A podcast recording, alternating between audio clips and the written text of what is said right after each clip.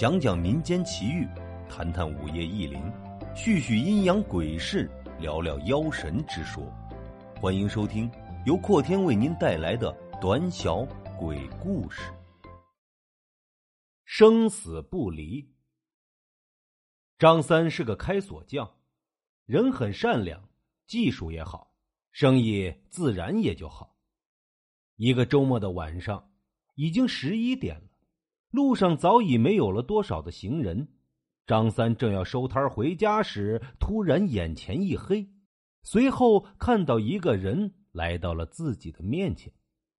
张三急忙抬头一看，原来是一名男子，身着灰色的风衣，戴着一副白边框的眼镜，头发乌黑发亮，梳理的很整齐。一副文质彬彬的样子，看这个样子是个有身份、有地位的人。太好了，师傅，我找了整整一圈，才找到你这么一个开锁匠。你能现在帮我去家里开把锁吗？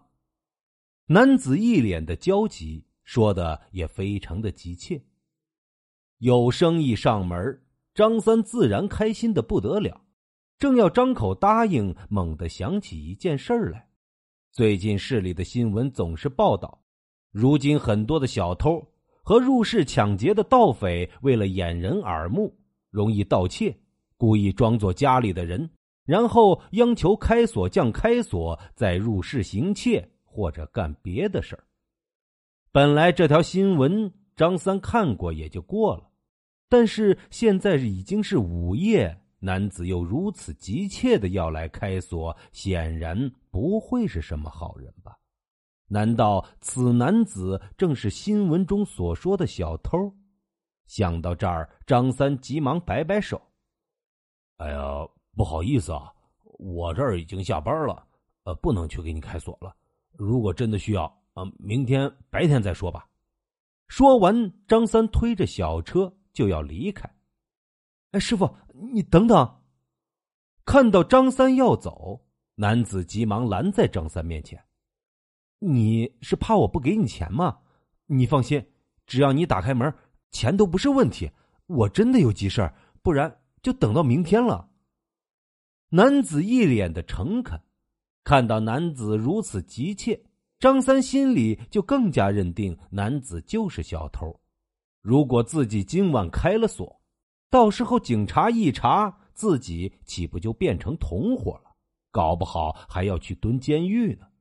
于是他说道：“啊，小伙子啊，他不是大叔不帮你，那实在是帮不了。我这眼睛呢有夜盲症，一到晚上啊就看不清东西。就算去了你家，那根本就干不了活呀。啊，不然有钱我还能不赚吗？”张三表现的比男子还真诚，男子急得眼泪都要掉下来了。眼见张三又要离去，猛地想到一件事情：“哎，大叔，你是不是觉得我是个坏人，所以才不肯帮我？”张三一听，愣了一下，并没有回答，因为被人看穿了心思，他不知道该如何去回答。哎，大叔，你看，这是我的身份证。哎，对了，这还有我的护照，你看上面的照片，你好好看看，是不是我？我是真的急着要开门，所以这才找到你。男子说着，掏出一大堆证件，张三拿过来一个个对照，是真的。看来这小伙子真的不是坏人，于是放下心来，嘿嘿一笑，答应和男子一起去开锁。男子见状，连道谢谢。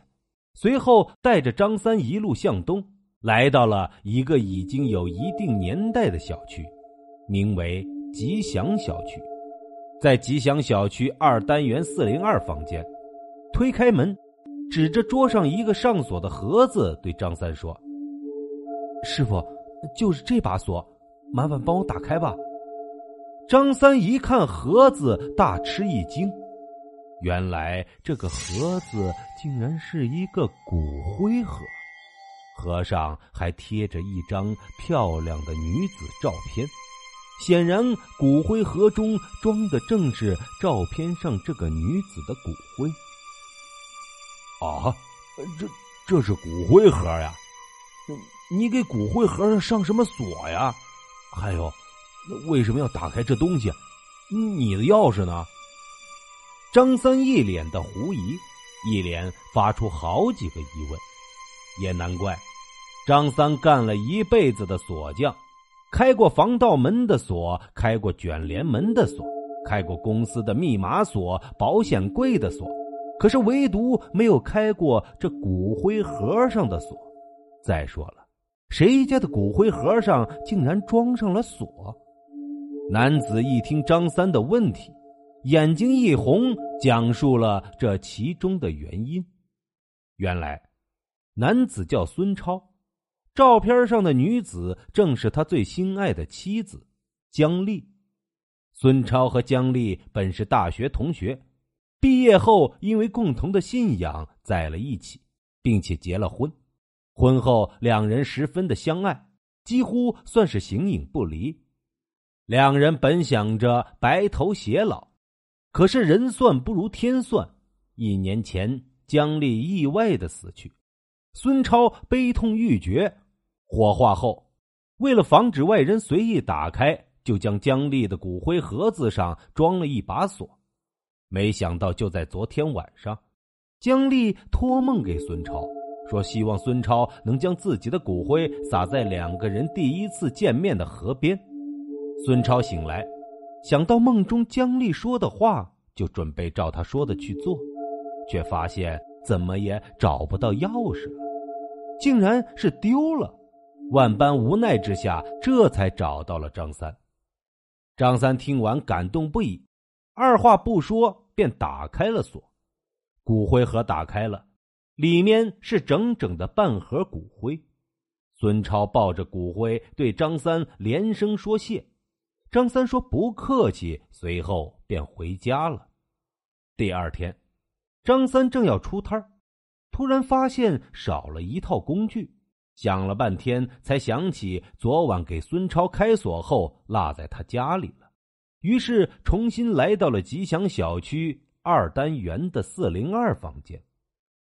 张三抬起手敲了敲门：“呃，你好啊，呃，我是昨天来给你们开锁的，啊，我把工具落到你们家了，嗯，能给开开门，让我把工具取了吗？”很快门便开了，开门的不是孙超，而是一个中年妇女。见到张三，一脸疑惑的问道：“你找谁呀？”“我我找孙超。”“你你说什么？”中年妇女听完张三的话，瞬间瞪大了眼睛，脸也变得惨白。张三感觉不妙。随后讲述了昨晚发生的事情，并且描述了孙超的外貌。听完，中年妇女呆立了好久，讲述了另外的一件事儿。原来，中年妇女叫江飞，是姜丽的母亲。一年前，姜丽和孙超相爱，并且准备结婚。江飞提出要孙超买一套房子，并且出彩礼二十万才能娶姜丽。孙超是个一穷二白的穷小子，自然拿不出。江飞不乐意，就将姜丽关在家中，不准出门，想让两人断了关系。没想到姜丽一时想不开，竟然自杀了。而孙超得知此事，没几天也跳河自尽了。江飞悲痛欲绝，为了尽早摆脱伤心，就在姜丽的骨灰盒上上了一把锁。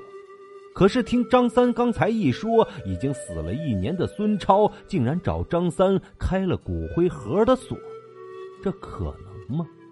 想到这儿，江飞和张三急忙来到姜丽的骨灰盒前，盒上的锁完好无损。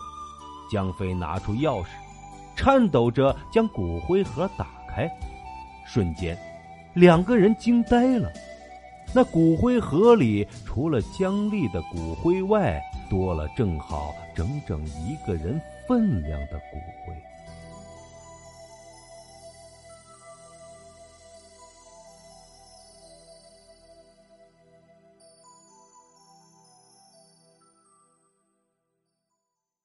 感谢您的收听。